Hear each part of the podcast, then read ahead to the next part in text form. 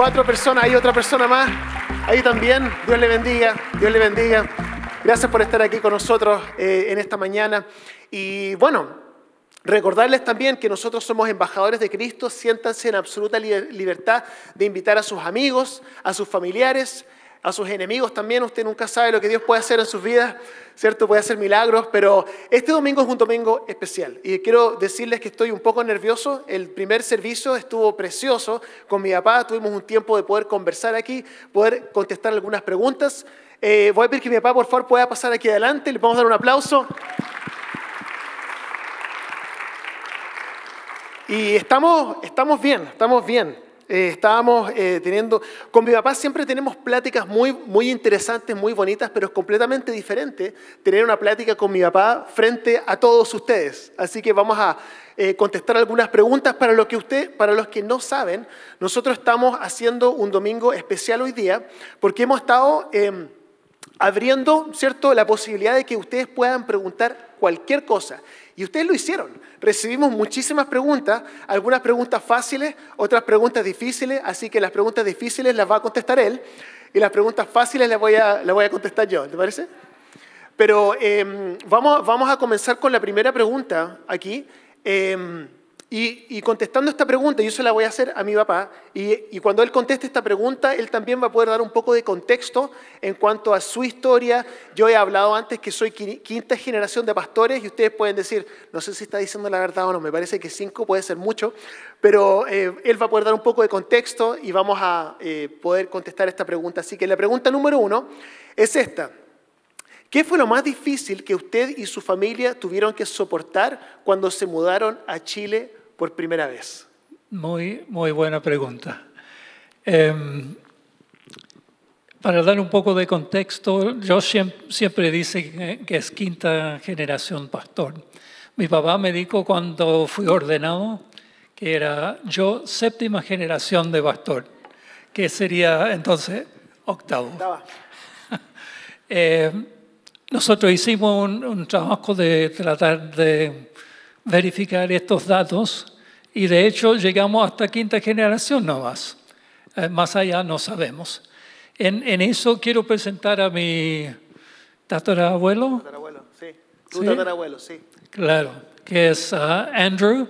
Salió del centro de Estados Unidos, en, uh, del estado de Illinois, y fue a Kansas buscando trabajo y trabajó en las minas de eh, carbón. En eso se enfermó y en ese tiempo también se afilió a la iglesia cristiana de Pittsburgh, Kansas. En esa ciudad se hizo diácono y pastor eh, laico, empezó a predicar ahí en esa iglesia, a pesar de su enfermedad por, por trabajar en las minas. Era un trabajo muy duro, eh, pero tenía una familia, una esposa y cinco hijos. Su quinto hijo nació en mil 889, eh, que se llama Clifton. Si ven en la fotografía arriba a Clifton, no, eso es lo, eso, Clifton, es, uh, es el clon de Joshua. Es tan parecido. Pero con, más pelo sí. es como extraño verlo, pero Clifton era el, el menor. Cuando eh, estuvo en Kansas, eh, nació y después empacaron todas sus cosas en carreta y fueron a Oregon. Ahí ofrecieron uh, terrenos económicos para, para ser campesino, para trabajar la, tierra. Y en, esa, en ese lugar, eh, este antepasado, eh, se hizo un colegio y una iglesia, la iglesia cristiana de Elgin, Oregon. Y ahí creció el bisabuelo de Joshua, eh, que se llama Clifton. Clifton creció de, la iglesia, del campo, eh, del colegio que fundó, ah, y de ahí fue creciendo y cuando llegó a la edad de ir a estudiar en una universidad, eligió ir a, un seminario bíblico. Ahí se encontró con ah, la persona que después eh, se hizo esposa de, de él y ellos estudiaron y al salir volvieron a su ciudad donde creció y era pastor y pastora, pastor y pastora. Ambos eh, fueron ordenados como pastores. Eh, de hecho, ellos hicieron un plan de trabajo. Eso era en la época cuando trabajaba mucha gente en, eh, en la madera, cortando madera y preparando la madera para, para edificios.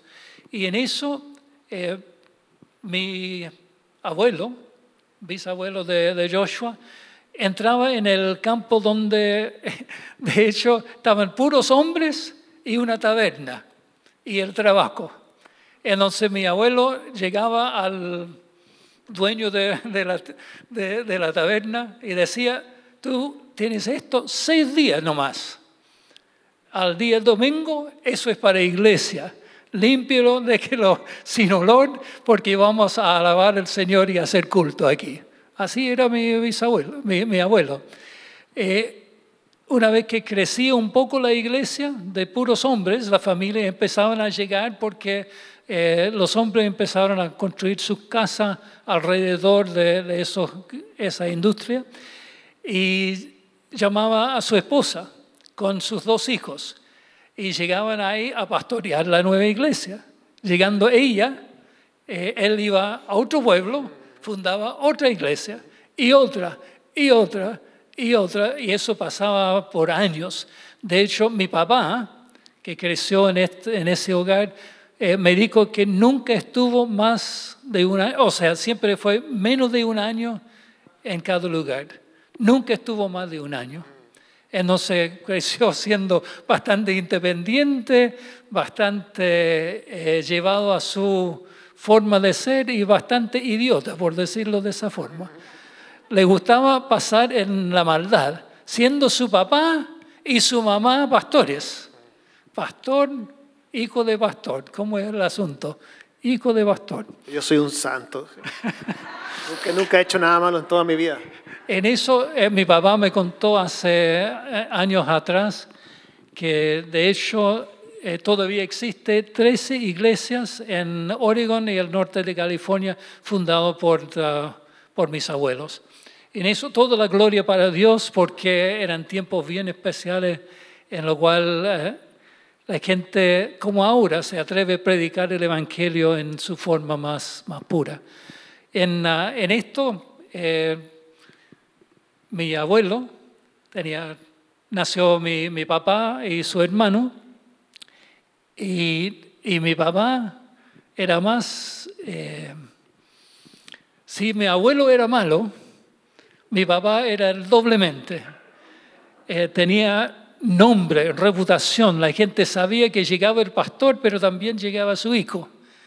Él, ah, no voy a explicar todas sus tonteras, pero antes de entrar a, a, la universidad, porque el anhelo de su papá era que sus hijos podían ir a la universidad, fue a un campamento de jóvenes y en ese campamento, por primera vez en su vida, después de todas sus maldades, decidió seguir el camino del Señor. Él tenía otros planes, pero de inmediato fue a, San José Bible College y uh, estudió ahí y recibió uh, su ordenación y su pastorado.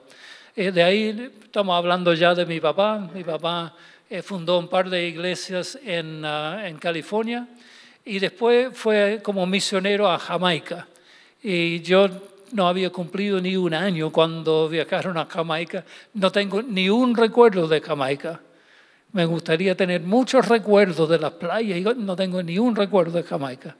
Pero ahí fundaba iglesia y también ah, fundaba junto con otros el, seminario bíblico de, de Jamaica.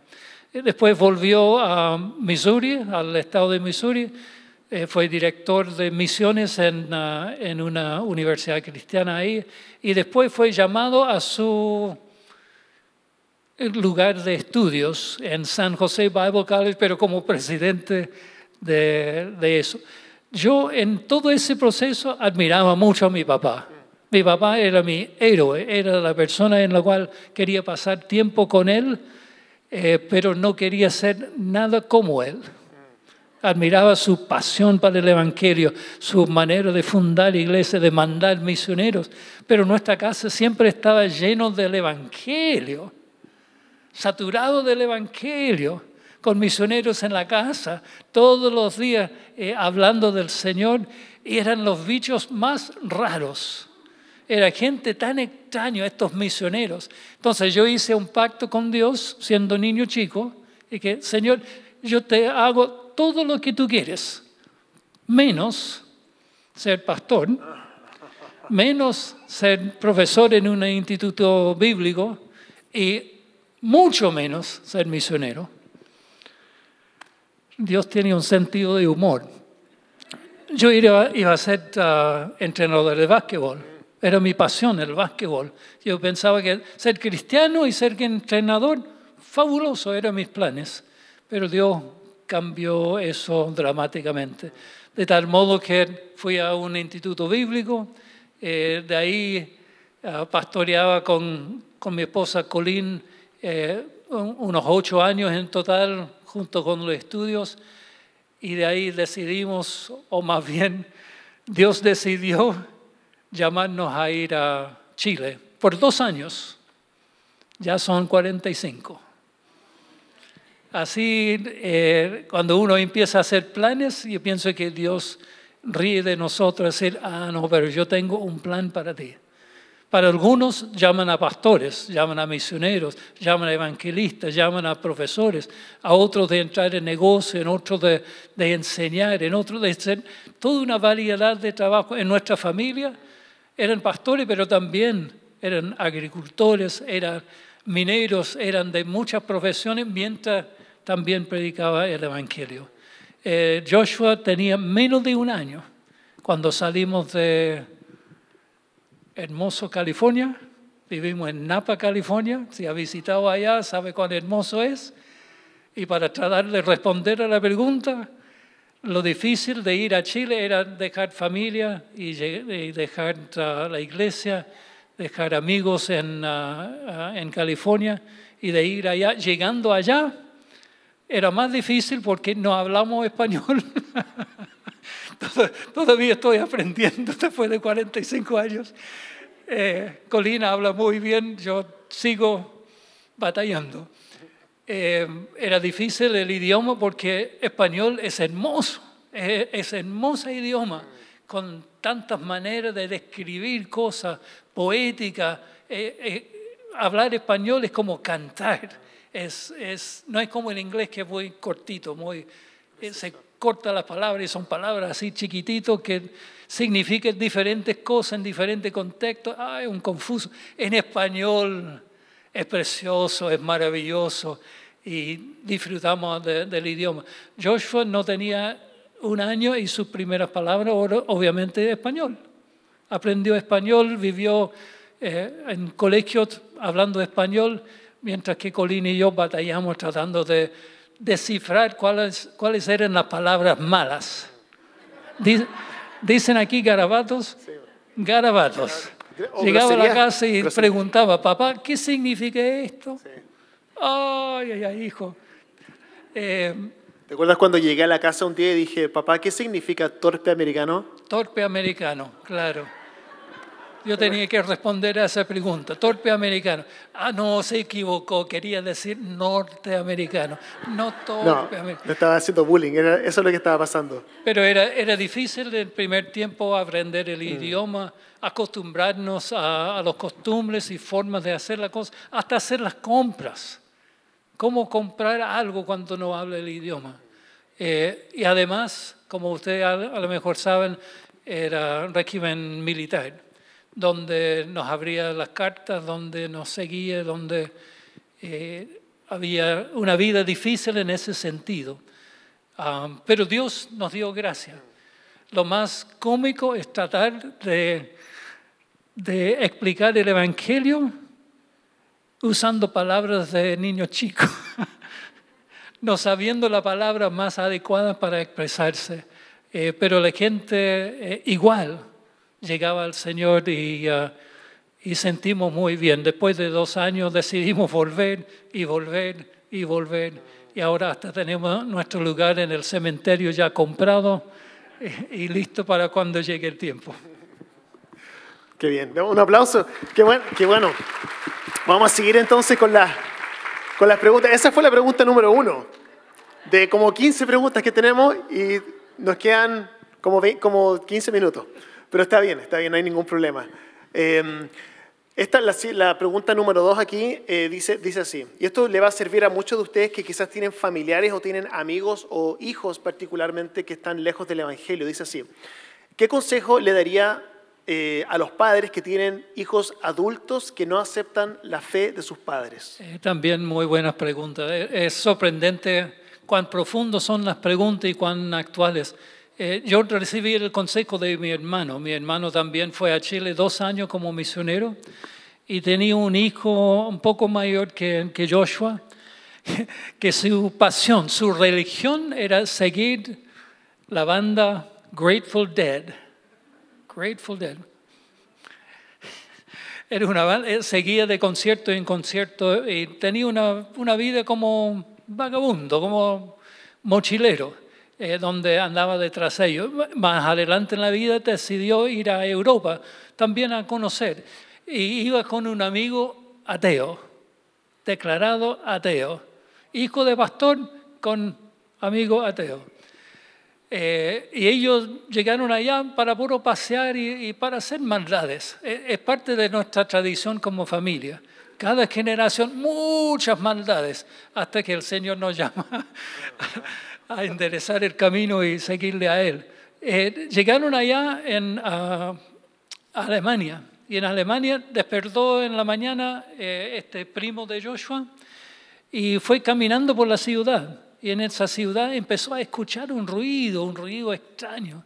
Y, y en ese ruido, eh, al final llegó y dio vuelta a una esquina y ahí estaban todos los evangélicos, canutos, como nos decimos en Chile.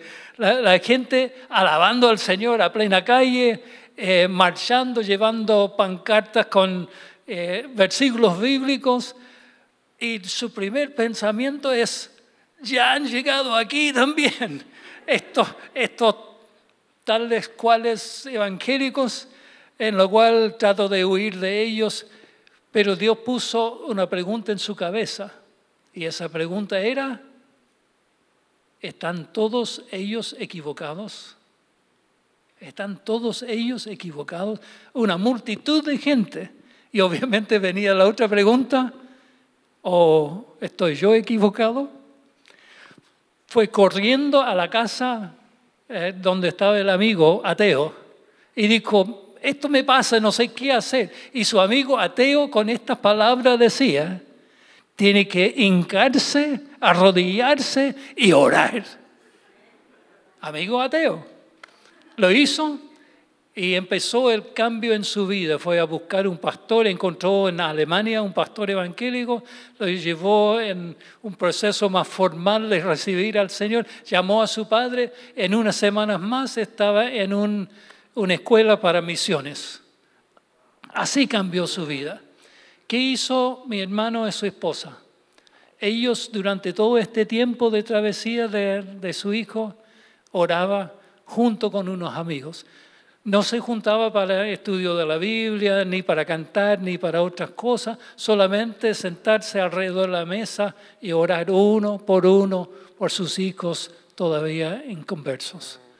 Eh, dejó toda la ma- manipulación que uno como padre quiere, quiere que sus hijos sigan al Señor, pero al final dejaron todas estas tonteras de, tratar de cambiar situaciones, poner personas y simplemente orar y apelar a la gracia de Dios. Y en un instante llegó al Señor. Conoce la historia de Joshua, muy parecido. También creció en una familia cristiana y en un momento para otro, fuera de una rebeldía bastante larga, el Señor le, llamó en forma poderosa. ¿Cuál es el consejo? Bueno, el consejo, desde mi punto de vista, el consejo eh, es, no, es, no quizá lo que usted piensa, porque muchas veces, si usted está aquí en este lugar y usted tiene hijos adultos que están lejos del Evangelio, eh, o tiene amigos que están lejos del Evangelio, eh, lo más probable es que ellos ya saben lo que usted cree. Ya saben lo que usted le va a predicar, ya saben lo que ellos, ellos ya saben lo que usted quisiera que ellos hicieran. Entonces, em, la respuesta a la pregunta, lo que yo les diría, es lo que, es lo que mis, mis padres hicieron conmigo que era, yo ya sabía lo que ellos querían que yo hiciera, eh, yo ya sabía que ellos querían que yo volviera a la iglesia, yo ya lo sabía, pero tenía que haber una intervención divina literalmente la, visitación de, Jesús mismo para poder transformar mi corazón. Porque no era, no era que yo había escuchado información nueva y, de repente yo sube, ah, bueno, tengo que seguir a Cristo y ahora este es el camino. Yo ya lo sabía, tenía que haber una intervención sobrenatural. Entonces lo que yo les diría a ustedes, si tienen hijos que están lejos de Dios, es que ustedes se pongan a orar. Usted puede decir, pastor, esa, esa ya me la sé, pero le, pregunto, le pregunto, ¿usted ora por su hijo todos los días? Todos los días, ore, ore, ore, ore, porque ¿sabe lo que, lo que tiene que pasar? Yo no quiero que, por ejemplo, mi, hijo, mi hijo mayor Justin, mi hijo mayor Justin, él no viene a la iglesia. Y, y, él, no, viene, no viene a la iglesia. Él no, no, está seguro lo que él cree todavía. No está seguro si Cristo murió, resucitó. No sabe. Él sabe lo que nosotros creemos. Lo peor que yo podría hacer como, como padre es insistirle, decirle, pero es que tú tienes que hacer esto, tú tienes que hacer esto, tú tienes que hacer esto otro. Yo no lo voy a hacer. ¿Y sabe por qué no lo voy a hacer? Porque yo no quiero que mis hijos tengan una fe heredada. Una fe heredada no sirve, de nada. Ellos tienen que tener su propia fe, tienen que tener su propia revelación de Cristo. Yo no, quiero que mis hijos crean porque yo creo. No es porque no es así como funciona. No somos llamados a ser discípulos de nosotros mismos. Nosotros tenemos que hacer discípulos de Cristo. Entonces, que ellos puedan estar conectados con Cristo. Entonces, no pierda la fe, no pierda la esperanza. Mis papás nunca perdieron la fe, nunca perdieron la esperanza y yo hice, no sé si, ¿sabe qué? Yo a veces pienso, ustedes saben mi historia y yo creo que quizás muchos de ustedes no la saben. No se las voy a contar ahora, pero en el futuro se las voy a contar para que usted sepa que realmente el hecho de que yo esté aquí en este lugar es, literalmente un milagro. Yo no es que, no es que yo, eh, no, no me interesa mucho ser pastor. Para mí era cualquier cosa menos pastor. Era así como yo me sentía. Pero cuando Dios a uno lo llama, no hay nada que hacer. Y yo les había dicho esto antes, no es que yo me aferré a Cristo durante todo ese tiempo es que Cristo en mi, en mi momento más oscuro nunca me soltó. Y así fue. Entonces, eso es lo que yo les diría a ustedes por sus hijos, por sus esposas, sus esposos. Oren, oren, oren, oren, oren. Porque ya quizás llega un punto en que uno ya no tiene que seguir diciéndoles cosas. Uno tiene que quizás hacerse a un lado, dejar de manipular y tratar de, de decirle esto para que haga esto otro, sino realmente creer, creer creer que es Dios el que hace la obra, porque Él la hace, Él hace toda la obra completa. Y lo otro es que usted puede amar mucho a sus hijos, pero Dios los ama más que usted. Y Dios, y Dios va a estar con ellos y Dios los va a traer de vuelta. ¿Ok? okay. Ahí una persona manda esta pregunta. Y dice, yo estaba viendo en forma remota uh, los servicios del domingo. Eh, me considero una, con riesgo eh, alto de COVID. Mi pregunta es, ¿por qué no siento esa electricidad del espíritu en forma remota? Eh, como es estar en, la iglesia. Eh, a veces pienso que estoy distanciándome a mí mismo de esta comunión. Eh, siempre soy fiel a mis eh, creencias en el Señor y su Hijo. ¿Por qué no siento esta, este sentir? Claro, es una buena pregunta, porque este, en el fondo es una pregunta respecto al, al fellowship. Fellowship, que es, ¿cómo se traduce fellowship? Como el, compañerismo, ¿cierto? Estar juntos físicamente. Y es muy interesante porque, porque hoy, en día con la tecnología se hace cada vez más fácil uno poder simplemente ver el servicio desde su casa, pero realmente no es lo mismo. Y quiero explicar un poco por qué bíblicamente no es lo mismo, porque no es solamente algo que uno podría decir, bueno, uno podría decir, por ejemplo, no se siente lo mismo porque es como la diferencia entre escuchar una canción en, en, la radio, ¿cierto? En, un CD, em, y ver la banda en vivo. ¿cierto? Es completamente diferente. Es lo mismo cierto con la iglesia. Uno se va a perder el impacto total del mensaje. Uno se va a perder la experiencia completa de poder alabar al Señor en comunidad. Uno se va a perder la experiencia de que los de que una persona ore por usted físicamente y uno se va a perder la oportunidad de poder compartir la Santa Cena todos juntos. Pero también bíblicamente es muy interesante eh, que en Hebreos 10:25 dice así como fehacientemente, no dejemos de congregarnos como algunos tienen por costumbre, sino animémonos unos a otros y tanto más cuando ven que se acerca el día. Entonces, si uno va al griego, ¿cierto? Mi papá me va a corregir si me equivoco si uno va al griego y uno ve la palabra iglesia en el, español, la, palabra iglesia en el griego original es eclesia. Eclesia es un término político que significa reunión, significa asamblea, significa estar juntos físicamente. Entonces uno podría decir que la razón por la cual uno no siente lo mismo eh, remotamente es porque bíblicamente la manera en que incluso la Biblia fue escrita, la Biblia fue escrita em, bajo eh, la suposición de que iba a ser leída públicamente. Y cuando uno habla sobre iglesia, está eh, cimentado sobre la base de que uno va a estar reunidos físicamente. Entonces, es por eso que uno no siente lo mismo, porque no es lo mismo. Ver un servicio a través de la pantalla no es hacer iglesia bíblicamente. Ahora, no estoy diciendo que sea un pecado si usted no viene a la iglesia y lo ve a través de la, de la pantalla, pero, pero no está haciendo iglesia de la forma en que bíblicamente fue pensado. Ahora, si usted está, si usted está enfermo, ¿cierto? O no puede venir físicamente a la iglesia, o usted anda de viaje, lo entiendo perfectamente. Em, lo cual me recordaba un mensaje que prediqué hace un, tiempo atrás, no sé si ustedes se acuerdan o no, pero se llamaba las 72 horas más importantes de su año. Y hablábamos respecto a esto, que un año tiene 8.760 horas, ¿cierto? Eh, usted pasa de esas 8.760 horas durmiendo 2.920 horas. Usted duerme 2.920 horas. Usted pasa 1.440 horas en redes sociales. Usted pasa 730 horas comiendo o bebiendo. Y usted pasa 180 horas en el baño. Ahora, si es mujer hay que duplicarlo, porque son, ¿cuánto sería? 360, ¿cierto? El doble o quizás más. Pero el punto es que, es que la iglesia es una hora a la semana. Son 52 horas. Perdón, son, son, sí, son 52 horas en el año.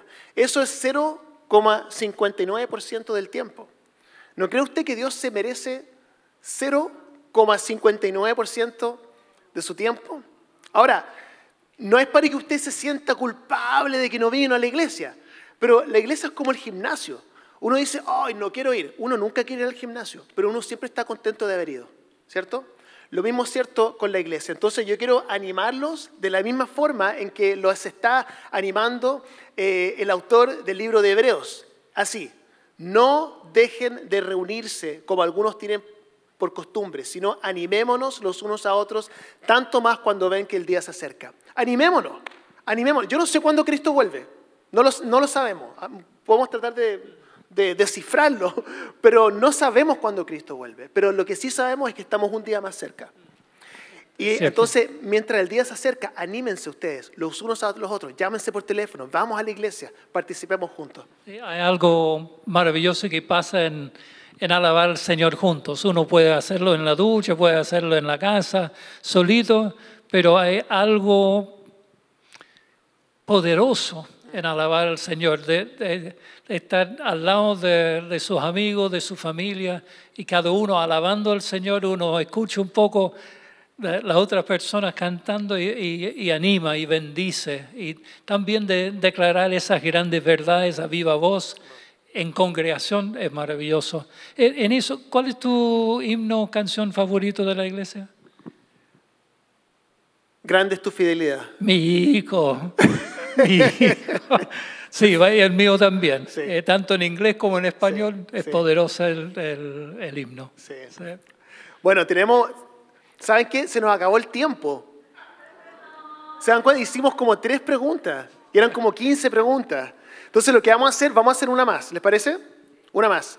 Em, y luego, y luego el, el resto de las preguntas voy a tratar de contactar a las personas directamente las que le hicieron porque hay como cuatro preguntas que son de escatología. Escatología significa el fin de los tiempos. En otras palabras, habían cuatro preguntas que tenían que ver con cómo termina nuestra historia, cuál, es el, cuál, va a ser la progresión de eventos hasta llegar a ese punto. Y una de las cosas que estábamos platicando con mi, con mi papá era que probablemente voy a hacer una serie de enseñanzas respecto al libro de Apocalipsis. ¿Les parece o no? ¿Les parecería interesante poder hablar respecto a eso siete semanas, ¿cierto? Una para cada una de las iglesias, ¿cierto? Em, ¿Les parecería interesante eso o no? ¿Sí? ¿Sí? Ok, ok, qué bueno. Vamos a, vamos a hacerlo entonces, eh, vamos a preparar algo así, pero vamos a hacer esta última pregunta. Eh, dice así, ¿puedes explicar segunda de Pedro 2 del 20 al 22? Creo que, em, creo que una vez salvo, siempre salvo. Sin embargo, parece que esto podría ser para alguien que realmente nunca fue salvo. No estoy seguro. ¿Le dejaría a Dios seguir su propio camino destructivo y no seguir persiguiéndote? Ok, voy a... la, más, difícil para el final. Pero voy a leer esos tres versículos que están en 2 de Pedro, capítulo 2, para que ustedes sepan a qué se refiere esta pregunta. Dice así, si, si, habiendo escapado de la contaminación del mundo por haber conocido a vuestro Señor y Salvador Jesucristo, vuelven a enredarse en ella y son vencidos, terminan en peores condiciones que al principio. Más le hubiera valido no conocer el camino de la justicia que abandonarlo después de haber conocido el santo mandamiento que se les dio. En su caso ha sucedido lo que acertadamente afirman estos proverbios. El perro vuelve a su vómito y la puerca lavada a revolcarse en el lodo. Menos mal que hizo una pregunta fácil. Eh, eh, porque uno, uno, déjame, porque uno al leer esto, uno podría rápidamente interpretar lo siguiente. Hay dos categorías de castigo.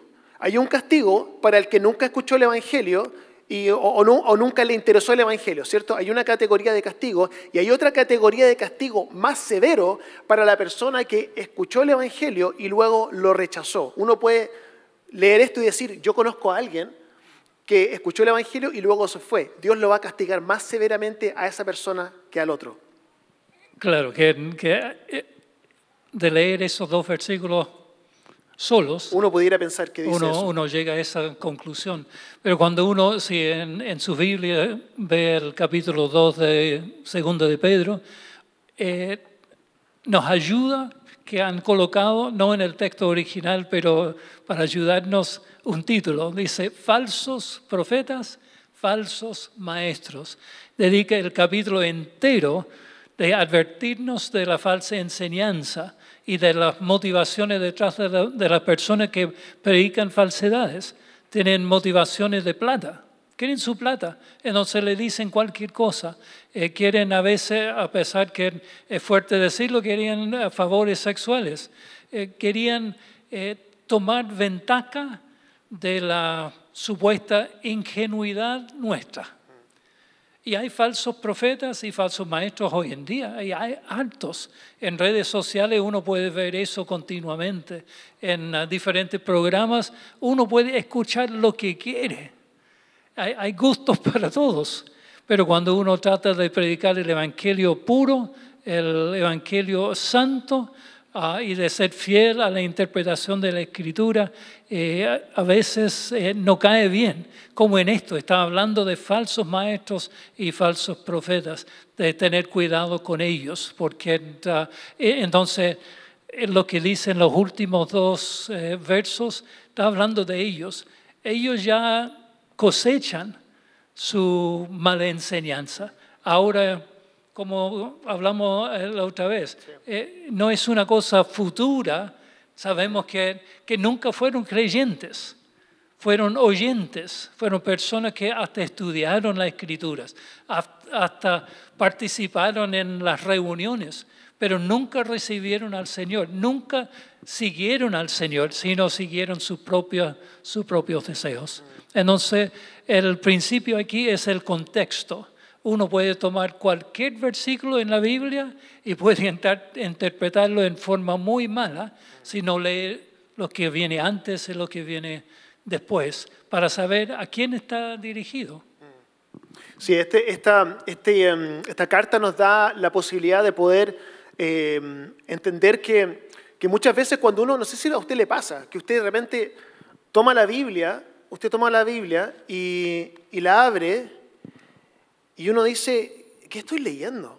¿Qué pasó antes? ¿Quién es esta persona? ¿Por qué está diciendo esto? ¿Cuál es el contexto? Entonces, una de las cosas que, que estamos, hemos estado orando mucho es que nosotros como iglesia podamos, tener, eh, podamos ser más educados bíblicamente, que podamos saber qué es este libro y por qué es tan importante este libro.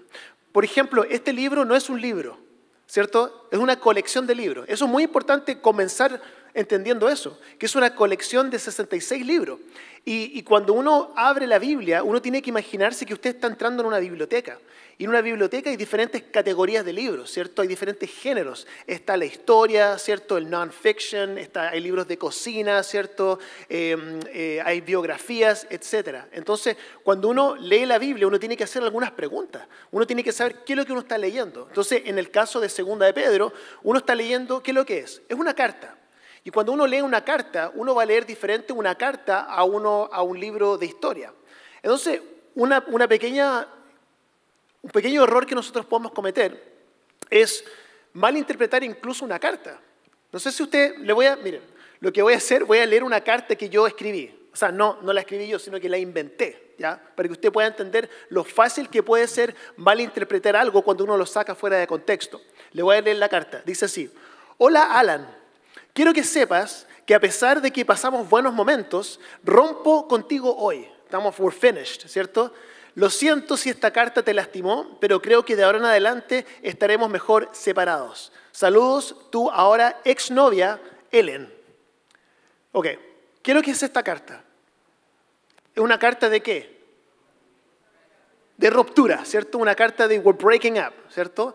Ahora, uno podía sacar un texto fuera de contexto y sacar un pequeño texto de esa carta y decir, leer, por ejemplo, quiero que sepas que a pesar de que pasamos buenos momentos, y uno puede decir, ah, no, esta carta es una carta respecto a todos los buenos momentos que pasamos juntos, ¿cierto?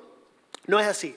Lo mismo nos puede pasar con la Biblia. Usted lo decía eh, hace un momento atrás que muchas veces nosotros pudiésemos eh, eh, tratar de manipular y darle el sentido que nosotros queremos a la Biblia. Entonces, voy a terminar con dos conceptos, la exégesis y la eisegesis. La exégesis es sacar el significado de la Biblia. Uno quiere saber qué es lo que quería decir el autor y uno quiere sacar ese significado, ¿cierto? Para poder explicarlo. Y la otra es la eisegesis, que uno dice, ¿de qué quiero hablar de algo hoy día? A ver, vamos a hablar respecto a, no sé, X tema y yo empiezo a buscar versículos en la Biblia para apoyar lo que yo quiero decir. Entonces, yo quiero que nosotros podamos, eh, cuando leamos la Biblia, poder entender realmente lo que estamos leyendo y es con ese tipo de herramientas que podemos descubrir, por ejemplo, eh, que esa sección de la carta no es para usted, a no ser que usted sea una persona que está em, eh, tratando de, destruir la iglesia. ¿Alguno de usted quiere estar aquí porque quiere destruir la iglesia? ¿Ninguno? ¿Ahí atrás? ¿No? ¿Nadie? Ok. ¿Cierto? Entonces, esta parte de la, carta no es para usted. Y tampoco está hablando respecto a que Dios va a castigar más severamente a los que escucharon y luego se fueron. Está diciendo que va esta persona a recibir la consecuencia de lo que está haciendo en tiempo real, no en el futuro. Entonces, con esa herramienta usted puede empezar a descubrir estas cosas. Así que ya se nos acabó el tiempo se nos acabó el tiempo. Quería agregar una pequeña cosa, no solamente al final, eh, que me olvidé mencionarlo en el primer servicio. Mi papá tuvo un año muy difícil el año, el año pasado, muy difícil. Algunos de ustedes lo sabían, eh, se, lo, se, lo, comentamos y em, em, yo estoy increíblemente agradecido de Dios porque eh, no sé si puedes, podrías hablar unos par de minutos respecto a, a la situación de salud que viviste? Porque ustedes lo ven bien ahora, ¿cierto? Pero el año pasado era otra historia. Eh, sí, de hecho yo agradezco todas las oraciones de la iglesia porque el año pasado fue eh, físicamente, en cuanto de salud, muy complicado. Eh, empecé a tener vértigos, mareos que duraban a veces horas y días. Eh, más, de 50, más de 100 episodios de eso en el año, en los cuales uno está caminando y de, de repente está en el piso vomitando. Eh, me pasó uno en, el, en un mall de, de shopping, eh, horrible, vino ambulancia, entonces uno de pasar un año así, sentía muy mal por mi esposa, porque me levantaba, iba a trabajar, a hacer algunas cosas y de repente como una explosión de vómito por toda la casa. Y yo inhabilitado de hacer algo, tenía que simplemente tratar de dormir, tomar algo para los mareos. Pero gracias a, Dios, yo de, hecho pensaba, hasta aquí llego, tiempo de jubilarme y de ser carga a mi esposa. Eh, pero Dios tuvo gracia, misericordia conmigo, gracias por las oraciones, porque ya desde, estamos en julio, seis, seis meses y 20, 17 eh, días no he tenido ni un mareo, ni un vértigo, ni un problema. Dios es grande, Dios es maravilloso. No, no es el propósito principal de Dios eh, sanarnos. Él sana. No, no es su propósito. Él es, su propósito es darnos la salvación, de darnos la vida eterna. Pero por gracia, por amor, por cariño, tuvo misericordia de, este siervo y, doy gracias a Dios. Me siento renovado absolutamente. Amén. Gloria a Dios. Gloria a Dios. Bueno, con esto estamos terminando este...